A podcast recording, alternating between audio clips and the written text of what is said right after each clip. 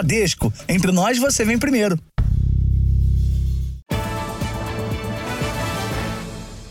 Olá, boa noite. Boa noite. A Polícia Federal prendeu nove pessoas suspeitas de participar de um esquema de tráfico de drogas no Aeroporto Internacional de São Paulo, em Guarulhos. A suspeita é que o grupo tenha despachado 700 quilos de cocaína para o exterior nos últimos dois anos. A câmera de segurança do saguão do aeroporto flagra o momento em que uma mulher empurra um carrinho com uma mala. O funcionário já tem nas mãos as etiquetas para despachar a mala. A identificação é colocada. O funcionário parece tirar uma foto e, em seguida, aciona a esteira e a mala vai embora. Na parte interna do aeroporto, a mala é retirada da esteira por outro funcionário. Ele percorre a área e coloca a bagagem neste container, que segue para o terminal internacional. Segundo a Polícia Federal, dentro da mala havia uma caixa com 70 quilos de cocaína. Os criminosos passaram a usar essa estratégia para burlar a fiscalização. Assim que a mala chega ao terminal internacional, ela é descartada e a droga segue somente na caixa. A cocaína foi apreendida em Portugal. A Polícia Federal conseguiu identificar as ações da quadrilha monitorando conversas em aplicativos de mensagens, depois das apreensões de drogas em Portugal, Alemanha e Etiópia. A suspeita é de que o grupo tenha embarcado 700 quilos de cocaína de 2021 até agora. Tiveram cargas que foram interceptadas aqui no Brasil, não chegaram a, a, a voar para fora, e, teve, e tiveram cargas que foram interceptadas no exterior, e nós fomos informados é, pelas autoridades alemãs, portuguesas, e, e começamos a investigação aqui. Nesta quinta-feira, os investigadores cumpriram nove mandados de prisão temporária e 18 de busca e apreensão. Entre os presos estão funcionários do aeroporto e também de empresas terceirizadas. Foram encontradas armas e diversos carregadores. Por isso, além de tráfico internacional, os criminosos vão responder também por posse ilegal de arma. O aeroporto precisa melhorar muito em termos de segurança orgânica, não só câmeras, mas, mas sistemas eh, e controle de quem se movimenta lá dentro. Em nota, a concessionária que administra o Aeroporto Internacional de São Paulo disse que segue os protocolos de segurança estabelecidos pelas autoridades. A polícia de São Paulo resgatou um empresário que ficou na mira de sequestradores por mais de 10 horas. Dois suspeitos foram presos. Um deles era considerado como um filho pela vítima. Foi neste barraco que o empresário de 70 anos ficou por 10 horas em poder de sequestradores. O local fica na periferia de Santo André, na Grande São Paulo, a 45 quilômetros do local onde o empresário mora, em Suzano, também na região metropolitana. Segundo a polícia, a vítima teve a casa invadida ontem à noite, assim que a mulher dele saiu para ir à igreja. Uma hora depois, quando ela retornou, encontrou a casa revirada e percebeu que o marido havia desaparecido. Pouco tempo depois, os sequestradores ligaram e exigiram 2 milhões de reais para libertar o empresário. Sem ter a quantia para o pagamento do resgate, a família acionou a polícia. Dois suspeitos acabaram presos. Ambos já tinham passagens criminais e um deles era foragido da justiça. E para nossa surpresa, nós descobrimos que esse indivíduo que foi preso no local, que é esse indivíduo que era procurado, ele era uma pessoa muito próxima da família, inclusive seria um filho de, de consideração da vítima. A vítima teria colaborado com a educação dessa, dessa pessoa, com, a, com os cuidados ali na fase da infância durante muito tempo. Hoje, em Osasco, na Grande São Paulo, outra vítima de sequestro foi resgatada após ficar quase 24 horas na mira dos criminosos. Quatro suspeitos foram levados para a delegacia, entre eles dois menores de idade. De acordo com a Secretaria da Segurança, de janeiro a setembro foram registrados 150 casos de sequestro no estado de São Paulo. Na delegacia, o empresário de Suzano, que viveu momentos de terror no cativeiro, agradeceu aos policiais que o libertaram. Agradeço de coração esses dois maravilhosos amigos que eu conheci. Mas vamos seguir em frente, né? Veja agora outros destaques do dia. Com o aumento da tensão entre Venezuela e Guiana, Lula diz para chefes de Estado do Mercosul que não quer guerra no continente. Depois de conquistar o Brasileirão, Abel Ferreira dá a resposta otimista sobre permanência no Palmeiras. Polícia tenta identificar torcedores envolvidos em quebra-quebra e vandalismo após rebaixamento do Santos. Tribunal de Justiça do Rio tira do cargo o presidente da CBF. E na reportagem especial, os obstáculos enfrentados por quem é diagnosticado com diabetes e precisa de tratamentos modernos e caros.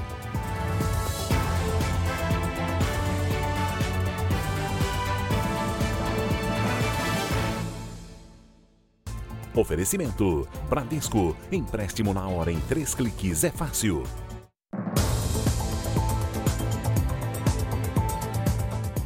Associação da Indústria Eletrônica estima que mais de 5 milhões de aparelhos celulares contrabandeados devem ser vendidos até o fim do ano no Brasil. É um crescimento de quase 40% em relação ao ano passado. O prejuízo com a sonegação de impostos passou de 2 bilhões de reais só no primeiro semestre. Eles são apresentados em ofertas tentadoras na internet e também em lojas físicas. Modelos de última geração com preços até 40% mais baixos que a média do mercado. Neste comércio paralelo, os telefones são fruto de importações ilegais, vindas principalmente do Paraguai e da China. Com uma câmera escondida, nossos produtores mostram como é fácil comprar um desses modelos. Este homem, que não quer se identificar, conta que já comprou diversos celulares em sites chineses e brasileiros. Eu comprei o celular porque eu sempre tive vontade de ter um celular melhor. O valor do celular é bem mais baixo, né? A indústria de eletroeletrônicos estima que neste ano, cerca de 5 milhões e meio de unidades contrabandeadas vão ser vendidas no Brasil. Um crescimento de 37,5% em relação a 2022. Só no primeiro semestre deste ano, a comercialização destes celulares ilegais já causou um rombo de mais de 2 bilhões de reais nos cofres públicos com a sonegação de impostos. O levantamento também mostrou que o contrabando influenciou na perda de 10 mil empregos, diretos e indiretos, e que 209 milhões de reais deixaram de ser investidos em pesquisa e desenvolvimento. O governo não arrecada impostos sobre um aparelho sem homologação da Agência Nacional de Telecomunicações, o que gera uma competição irregular com os vendedores e fabricantes que cumprem a lei. Nós temos que ter dois tipos de fiscalização. A fiscalização de fronteira muito séria para que a gente consiga coibir a entrada desses produtos no Brasil. E a segunda, nós temos que ter uma fiscalização sobre quem vende esses produtos, junto a quem facilita a venda desses produtos ao consumidor. A Anatel faz operações para combater o uso de aparelhos contrabandeados, mas a oferta desses aparelhos ainda é grande como o retorno financeiro da prática desses ilícitos é muito alto e as punições não têm sido é, severas o suficiente, as pessoas se sentem quase que incentivadas a continuar realizando esses ilícitos, né? A polícia investiga a morte de uma turista argentina em Búzios, uma das cidades turísticas mais conhecidas do Rio de Janeiro. O suspeito de matar a jovem está preso. Abalados, os parentes de Florência Arangurin preferiram não falar com a imprensa. Eles estiveram no Instituto Médico Legal da cidade vizinha de Cabo Frio para reconhecer o corpo da turista, morta com golpes de faca em Búzios, um dos principais destinos turísticos na região dos Lagos, no Rio de Janeiro. Nessas imagens gravadas por uma câmera de segurança, é possível ver a Argentina passeando com o cachorro, uma hora antes de ser atacada numa trilha para uma praia que fica numa região afastada da cidade. Um suspeito foi preso pouco tempo depois. Carlos José de França, de 32 anos, tem outras cinco passagens pela polícia. Chegou a ser condenado pela Justiça de Pernambuco a 15 anos de prisão por estupro e roubo a uma adolescente, mas teve a pena convertida para regime semiaberto. Carlos José foi detido por moradores de um condomínio onde tentou se esconder. Ele negou qualquer participação no crime e disse ter sido vítima de uma tentativa de assalto na mesma trilha onde o corpo da Argentina foi encontrado. Mas exames laboratoriais revelaram manchas de sangue na roupa do suspeito. Ele também foi submetido a um exame de corpo de delito, né, é, por vontade própria, e no corpo dele foi encontrado algumas marcas de arranhão, típicas de lesões de de, da tentativa de defesa da vítima. A polícia aguarda o resultado do exame de DNA, que pode provar que o suspeito é realmente o autor do crime. A defesa de Carlos José não foi localizada. Florência estava morando em Búzios há apenas três dias quando foi atacada. As forças de segurança do Rio de Janeiro prometeram melhorar o policiamento após os recentes casos de violência em Copacabana. Representantes do governo estadual se reuniram para traçar estratégias de enfrentamento à violência na cidade. Uma das medidas anunciadas foi a distribuição de viaturas ao longo das principais ruas e avenidas, principalmente no período noturno. No último final de semana, um senhor de 67 anos foi agredido e roubado em Copacabana após tentar ajudar uma mulher que estava sendo cercada por criminosos. A Polícia Civil identificou três pessoas que participaram do assalto. Um adolescente.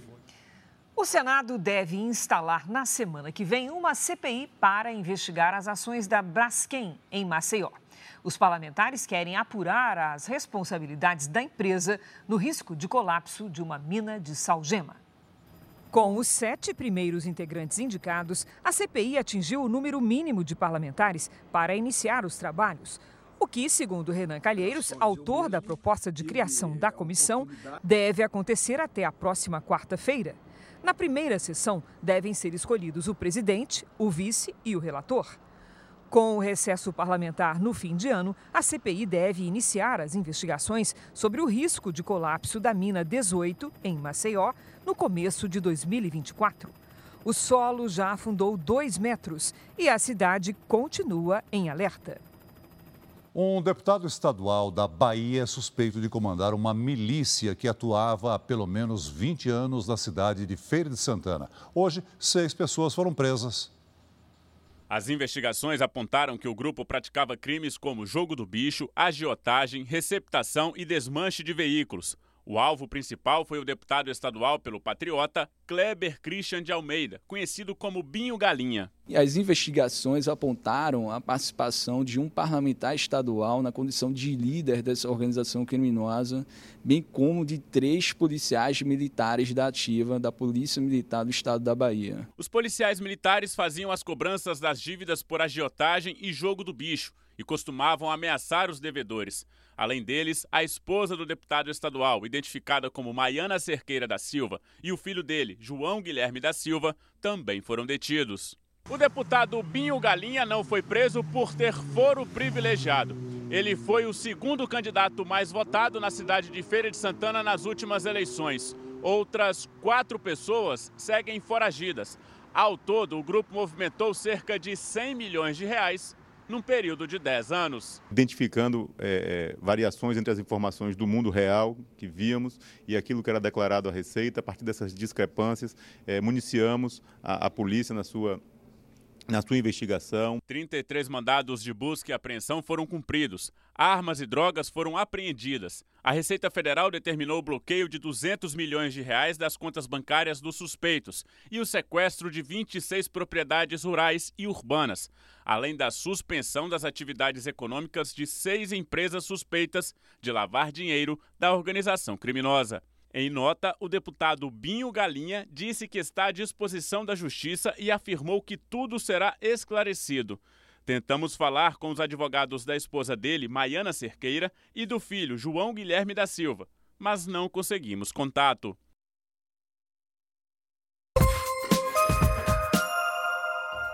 Um temporal causou estragos na cidade de Londrina, no norte do Paraná.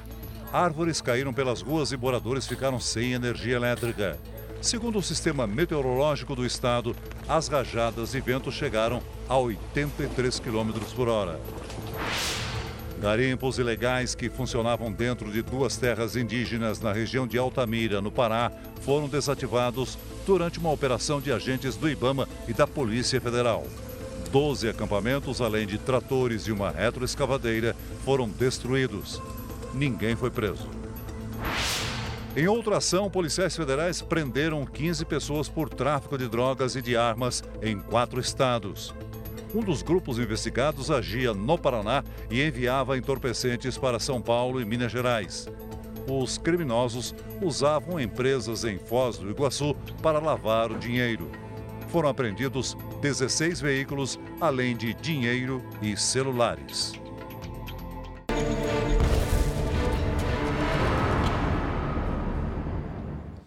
O primeiro-ministro de Israel alertou hoje que o grupo terrorista Hezbollah pode transformar o sul do Líbano em uma nova faixa de Gaza. Esta quinta-feira, a guerra no Oriente Médio completou dois meses. Desde o início do conflito, mais de 18 mil pessoas morreram. Desde a invasão de Israel pelos terroristas do Hamas, estas cenas se repetiram quase diariamente. Mas nos últimos dias, os ataques foram intensificados. As Forças Armadas de Israel procuram os integrantes do Hamas que estão escondidos em meio à população. Aqui, o ataque acontece enquanto eles abandonam um túnel.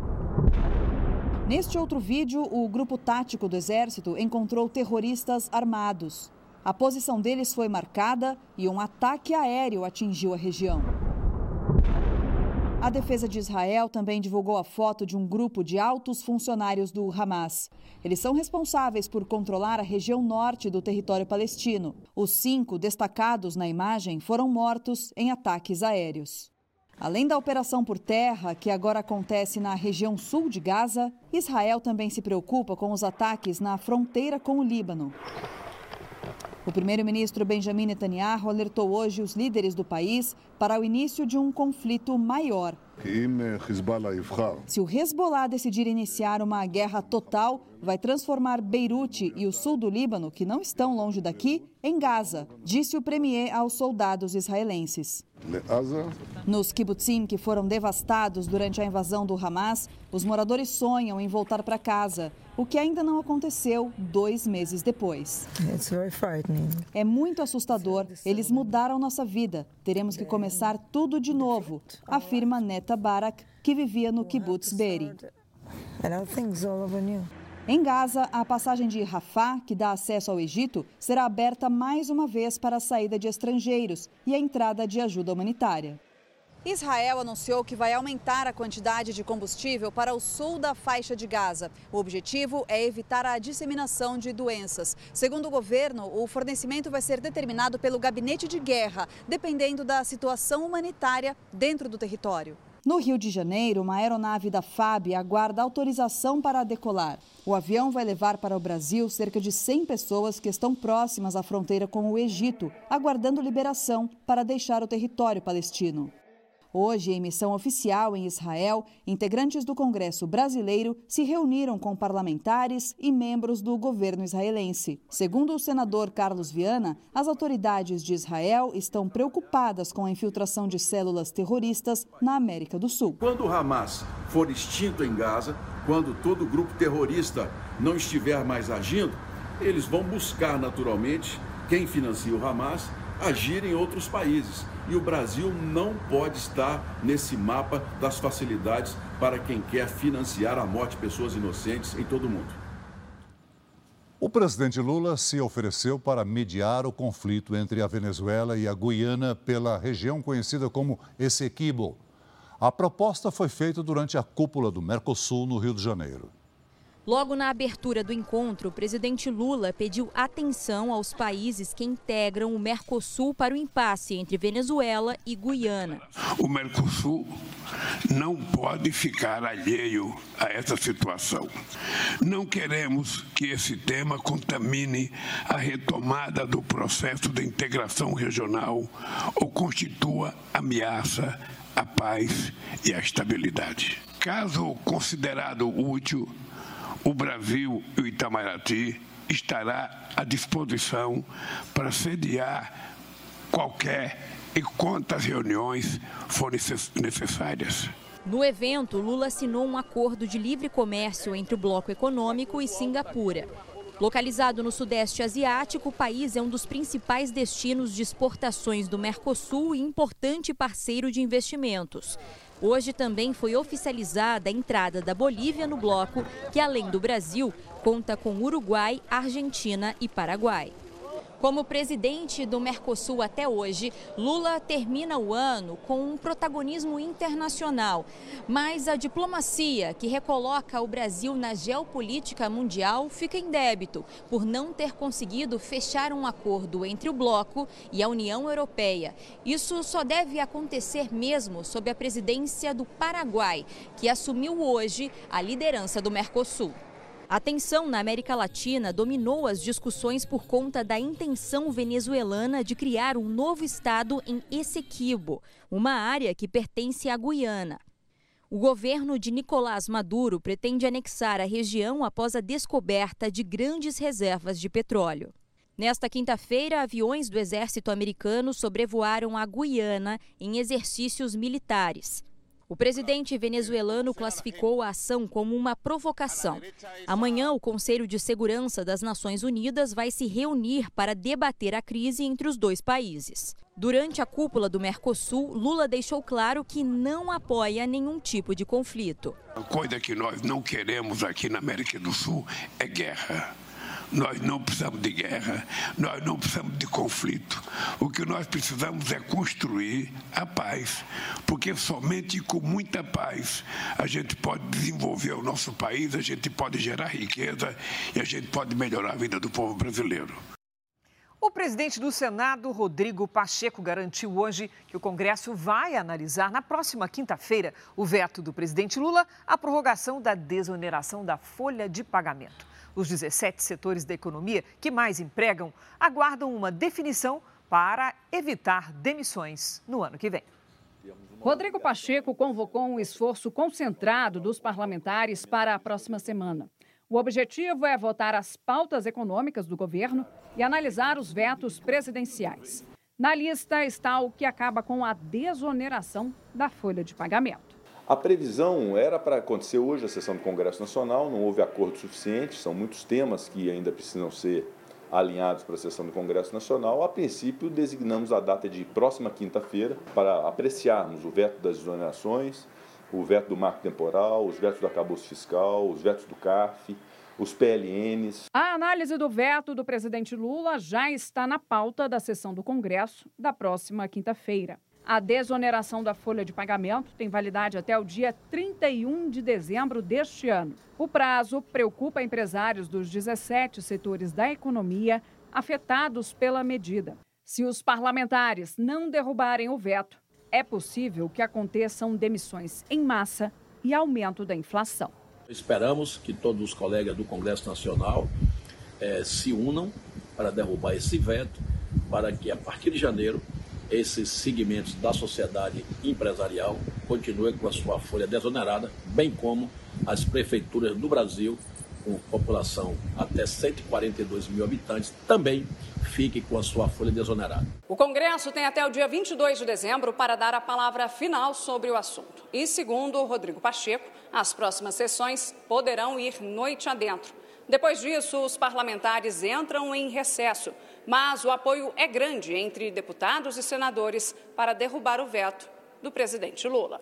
A prorrogação da desoneração prevê que as empresas paguem alíquotas de 1 a 4,5% sobre a receita bruta, em vez de 20% sobre a folha salarial até o final de 2027. É preciso dar segurança jurídica aos setores que mais produzem, que empregam e que não possa prejudicar principalmente pais e mães de família que começam a ficar angustiados com ameaça até de poder perder o seu emprego. Dados do governo federal mostram que de janeiro de 2019 a agosto de 2023, os empregos formais cresceram quase 19% nos 17 setores da economia impactados pela desoneração. Enquanto nos demais setores, o crescimento foi de apenas 13%. No ano passado, os postos de trabalho gerados pela desoneração ampliaram a arrecadação do governo em quase 30 bilhões de reais. Diante da importância para a geração de emprego e renda do nosso país e também para possibilitarmos que os municípios brasileiros tenham mais condições de investimento, eu acredito que esse veto será derrubado tanto aqui na Câmara como no Senado na próxima sessão do Congresso Nacional. O Rio de Janeiro registrou hoje temperatura acima dos 40 graus, um recorde de calor entre as capitais brasileiras. Já está conosco a Giovana Arizardo, que traz os destaques sobre o tempo. Olá, Giovana, tudo bem? Olha só, conta pra gente quais os, os destaques para amanhã. Vem calorão? Vem alerta de tempestades em São Paulo. Cris, boa noite para você, para o Celso e a você também que nos acompanha. O motivo é a frente fria que passa pela região sul do Brasil e se aproxima devagar do sudeste. Na faixa leste de São Paulo, o volume de chuva pode causar alagamentos e deslizamentos. Nas outras áreas do sudeste, no centro-oeste e no norte, alertas de temporais. Nas próximas horas, a chuva forte atinge o litoral de Santa Catarina e do Paraná. Amanhã à tarde, o risco de transtornos aumenta no litoral norte de São Paulo e também no sul do Rio de Janeiro. Tempo firme e ensolarado apenas nas áreas claras aqui do mapa. Os termômetros em Porto Alegre não sobem muito à tarde amanhã. A máxima vai ser de 24 graus. No Rio de Janeiro, 35. Cuiabá, 37. Salvador, Manaus e Rio Branco, 31 graus. Fortaleza, 32. Em São Paulo, alerta de temporais. Nos próximos três dias, chuva a qualquer hora e risco de alagamentos. A temperatura cai para 29 graus amanhã. No fim de semana, máximas de 22 e 25 graus. No Tempo Delivery, nós começamos atendendo a Celcina, que é de Porto Nacional, Tocantins. Oi, Celcina. O sol aparece principalmente pela manhã nos próximos dias. À tarde, as nuvens provocam chuva forte e passageira. O calor acima dos 33 graus segue até o fim de semana. Agora é Isabelle de Boa Vista, capital de Roraima. Oi, Isabelle, por aí, chance de chuva fica bem menor e se chover, vão ser apenas pancadas rápidas. Na sexta e no sábado faz até 31 graus e no domingo 32. Mande o seu pedido também pelas redes sociais com a hashtag você no JR. Cris e Celso. Obrigada, Giovana. Até amanhã, Giovana. Veja ainda hoje: Justiça tira a presidente da CBF do cargo e nomeia interino. Com a aprovação pela Assembleia Legislativa de São Paulo, privatização da Sabesp segue agora para a sanção do governador Tarcísio de Freitas. O projeto, porém, só será viável se passar também pela Câmara de Vereadores da capital. Para ter acesso a tratamentos mais eficientes, pacientes com diabetes precisam recorrer à justiça. Daqui a pouco, na série especial.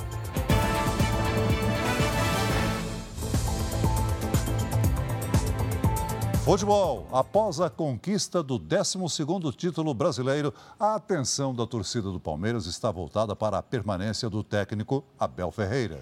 O treinador português é um dos principais responsáveis pelas conquistas do clube nos últimos quatro anos.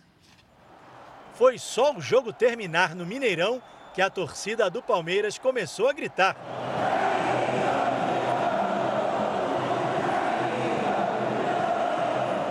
Agora o time tem 12 títulos do Campeonato Brasileiro. Como é que se diz mesmo? Dodeca. Como é que é? Dodeca. O que quer dizer isso? 12 vezes campeão. E bastou um empate contra o Cruzeiro para confirmar a 12ª taça. O time teve o melhor ataque do campeonato, foi também o que menos perdeu e o que mais venceu em casa. A arrancada final foi liderada pela revelação de 17 anos, o garoto Hendrick marcou 11 gols e foi parabenizado até pelo futuro clube. Nas redes sociais, o Real Madrid se disse orgulhoso pela conquista do atacante, que vai integrar o elenco do time espanhol quando completar 18 anos. O Verdão ganhou o título e os torcedores não querem perder ninguém.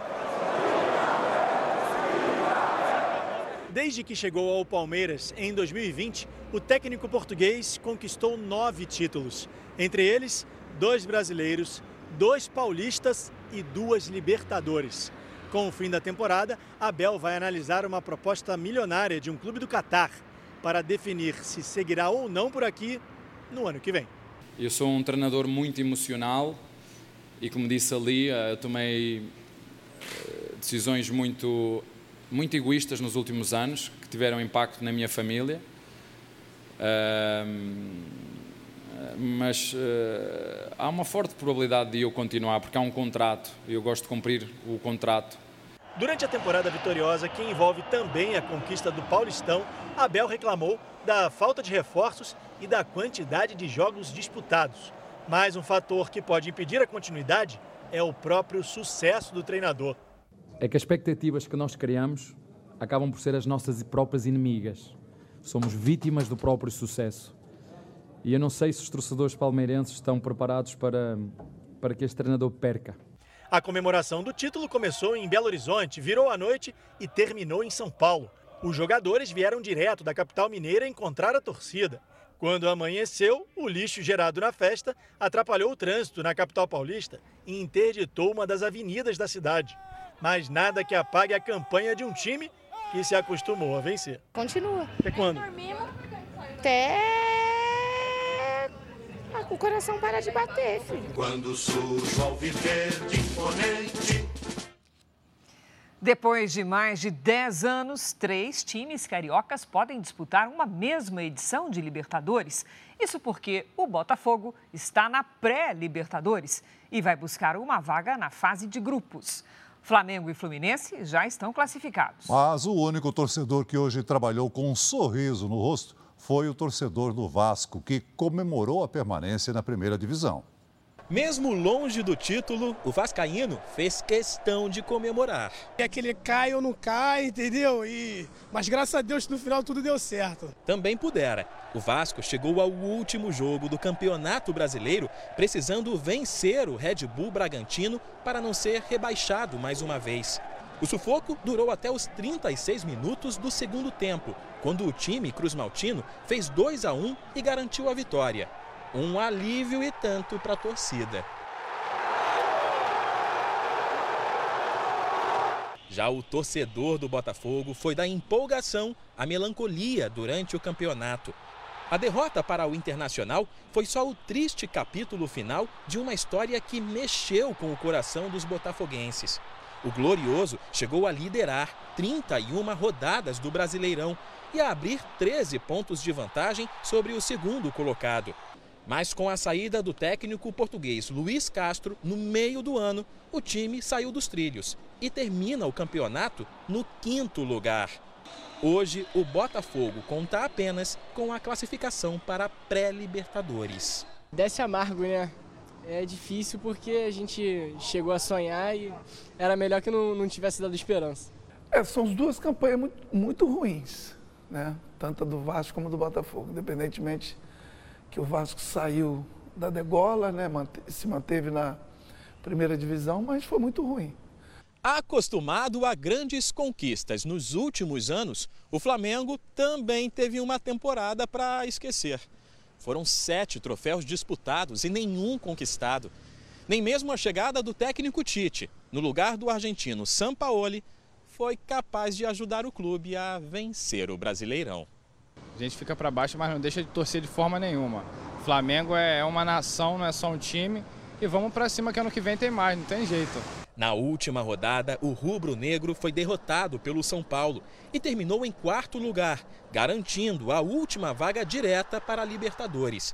Já o Fluminense, atual campeão da Libertadores, não foi páreo para o Grêmio do craque uruguaio Luiz Soares e perdeu por 3 a 2. A vitória garantiu o vice-campeonato aos gaúchos. Já o tricolor carioca agora volta as atenções para o Mundial de Clubes, que começa na semana que vem na Arábia Saudita. Muito difícil, a gente vai enfrentar os melhores times do mundo, mas a gente vai procurar entregar o máximo que a gente puder para poder fazer um, bons jogos e, e uma grande competição.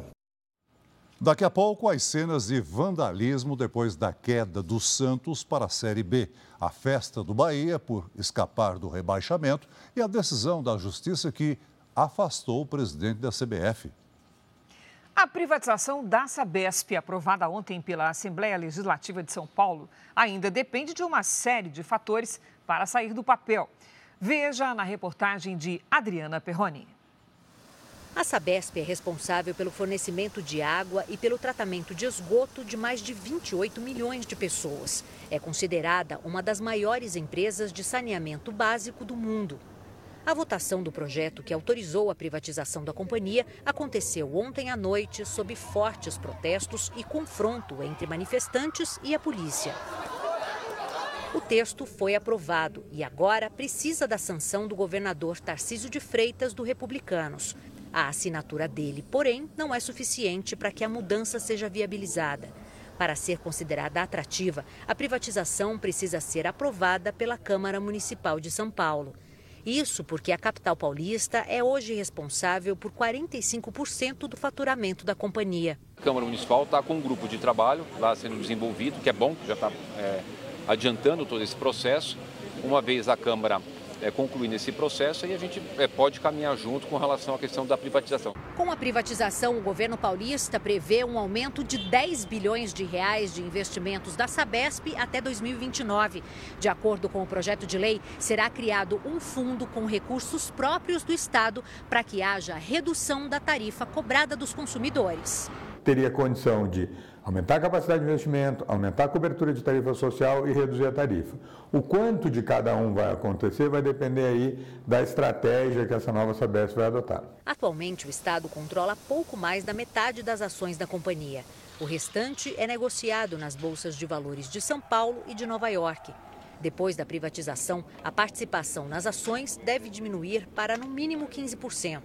Este especialista explica que, mesmo após a privatização, o governo paulista ainda terá poder de veto por causa da chamada Golden Share, ou ação de ouro. Ela dá um direito especial ao seu detentor. Então, o governo do Estado de São Paulo terá o direito especial, por exemplo, de vetar alguma decisão que julgue inoportuna ou que julgue contrária aos interesses do Estado de São Paulo.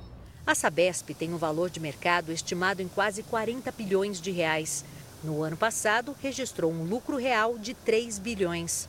A expectativa é de que a privatização saia do papel no primeiro semestre do ano que vem. Este economista vê a então, mudança como positiva. O governo do Estado de São Paulo com mais recursos no cofre público, nos cofres públicos, e ao mesmo tempo a Sabesp sendo obrigada, essa nova Sabesp sendo obrigada a fazer mais investimentos em menor prazo, aumentando o número de pessoas beneficiadas pelo saneamento e pela oferta de água. O presidente da Ucrânia, Volodymyr Zelensky, vai à posse do presidente eleito na Argentina, Javier Milei. Veja na reportagem do enviado especial a Buenos Aires, Tiago Nolasco. Volodymyr Zelensky deve chegar a Buenos Aires no início da madrugada de domingo, dia da posse de Milei. Será a primeira viagem do presidente da Ucrânia à América do Sul, desde o início da invasão russa quase dois anos. Logo após a vitória, o novo presidente da Argentina já havia demonstrado apoio à Ucrânia e falado por telefone com Zelensky. Durante a campanha, Javier Milei criticou os governos do Brasil e da China, mas na prática, os especialistas daqui acreditam que o futuro presidente pouco irá fazer para mudar as relações comerciais com parceiros importantes, mesmo com visões diferentes. Na hora dos negócios, a ideologia deve ficar de lado por conta das dificuldades econômicas. Puede ser un problema para Brasil si Argentina atraviesa un proceso de desindustrialización y al mismo tiempo de fuerte apertura económica. Argentina puede preferir eh, tener otros socios comerciales. A Argentina é o país que tem a maior dívida com o Fundo Monetário Internacional, equivalente a 215 bilhões de reais. Hoje, o FMI afirmou que é necessário um plano de estabilização forte da economia para que o país saia da grave crise econômica. A inflação passou dos 140% nos últimos 12 meses e quase 45% da população vive na pobreza. Veja a seguir: o senador Sérgio Moro presta depoimento à Justiça Eleitoral e nega irregularidades com gastos na campanha. Polícia tenta identificar suspeitos de ato de vandalismo após rebaixamento do Santos. Houve depredação e 11 policiais ficaram feridos. Demora para receber atendimento, falta de acesso a medicamentos mais modernos para controlar o diabetes, as dificuldades de pacientes para evitar a evolução da doença. Daqui a pouco, na série especial.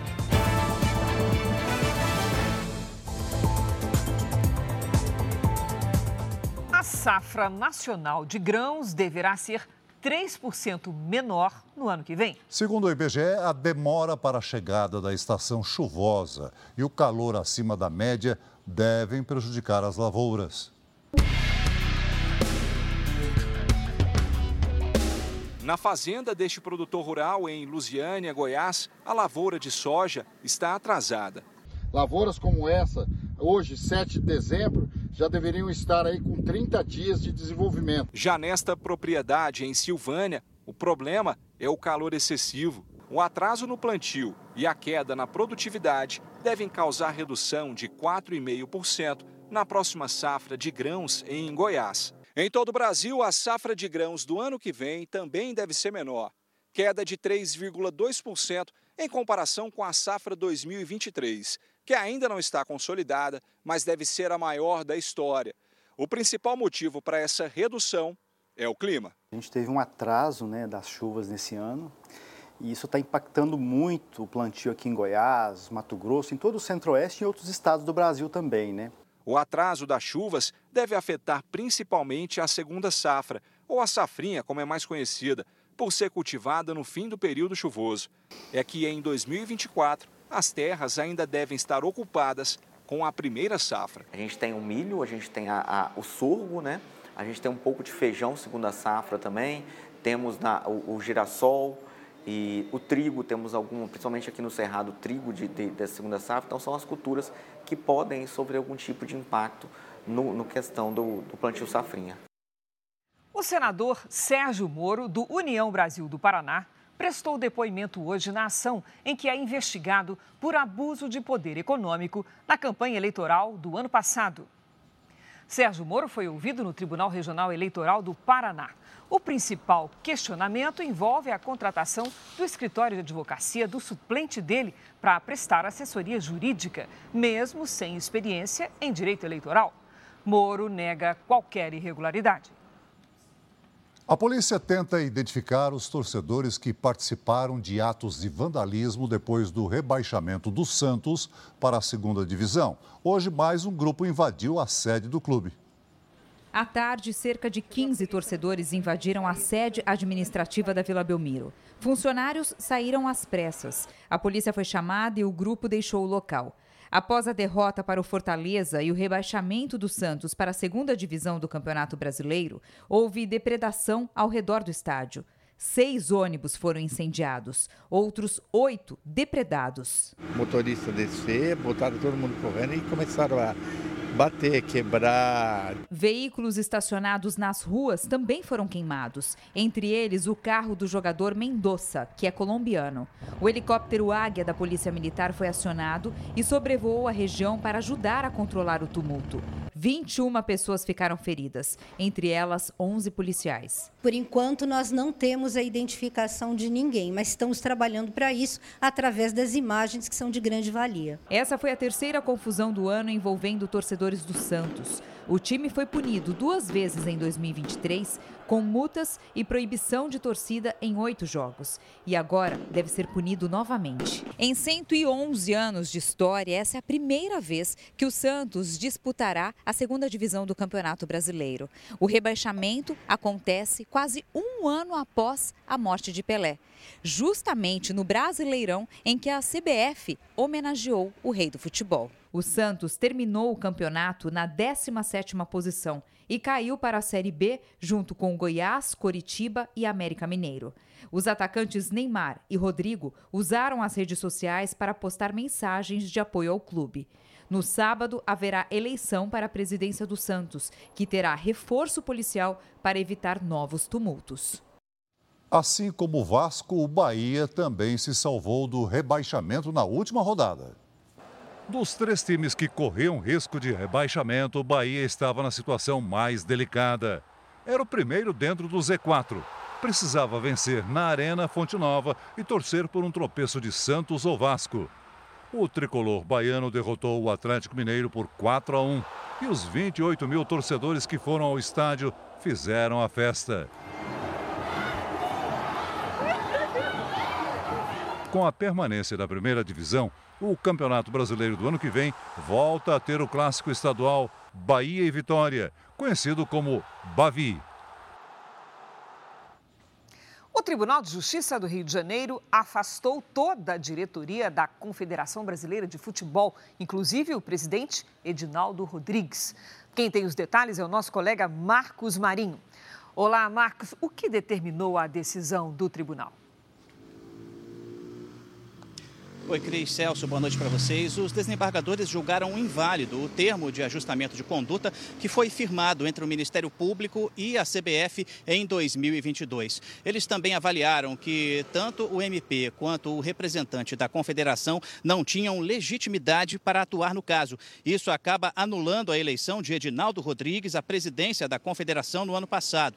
Ainda de acordo com a decisão, o presidente do Superior Tribunal de Justiça Desportiva, José Perdiz, será o responsável responsável pela administração da CBF, que tem até 30 dias para promover uma nova eleição, mas ainda cabe recurso desta decisão.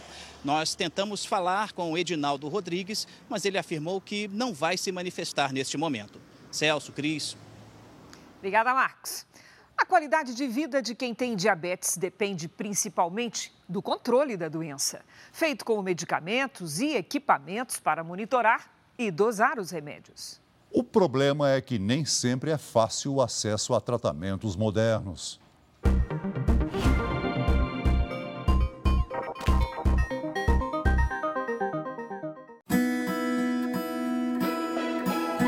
Os docinhos da Beatriz fazem sucesso na vizinhança e ajudam na renda da família.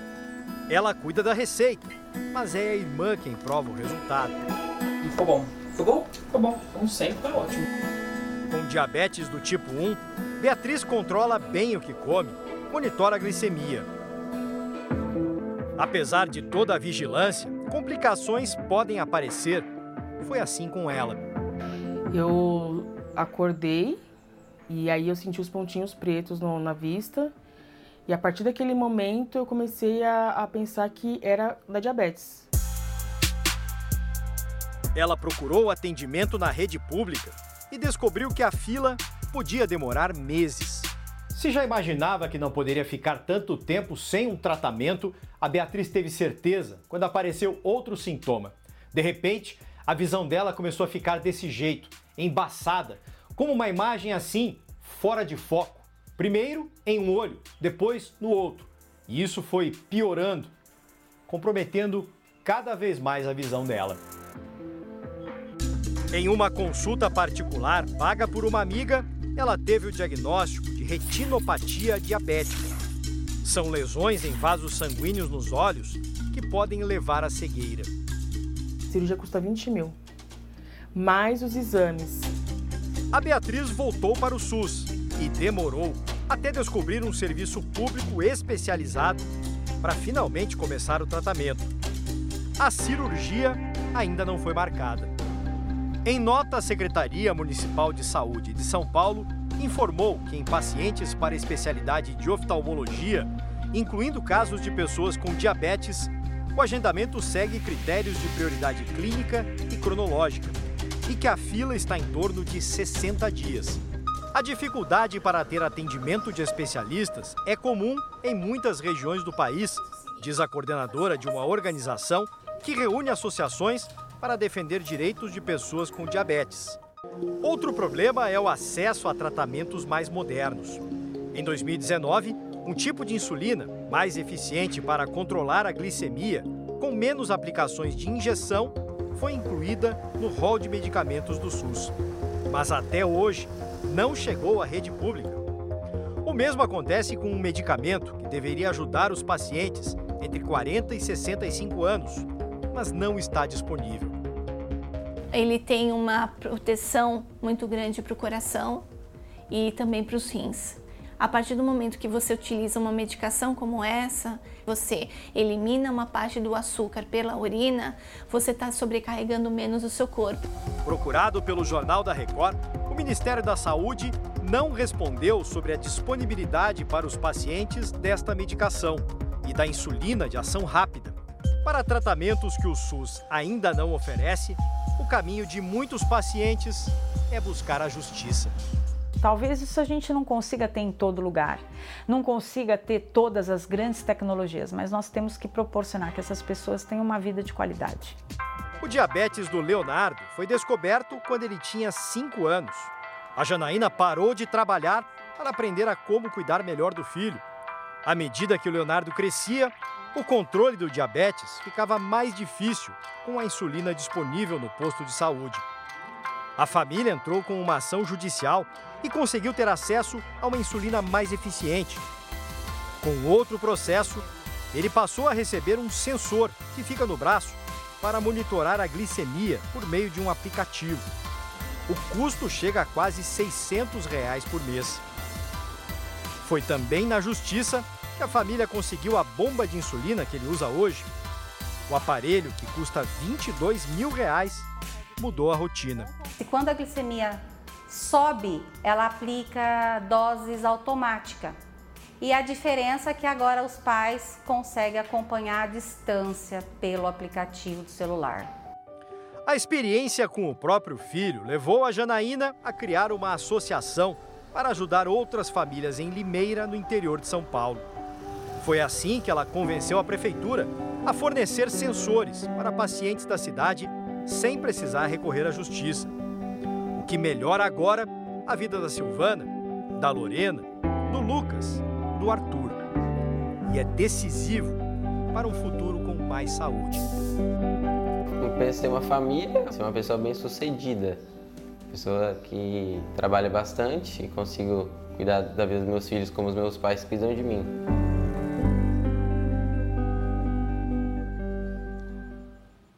Essa edição termina aqui e à meia-noite e meia tem mais Jornal da Record. Fique agora com a novela Jezabel. E logo depois de Quando Chama o Coração, tem eliminação ao vivo em A Fazenda. Não perca. Record 70 anos tem a sua cara. Boa noite. Ótima noite para você.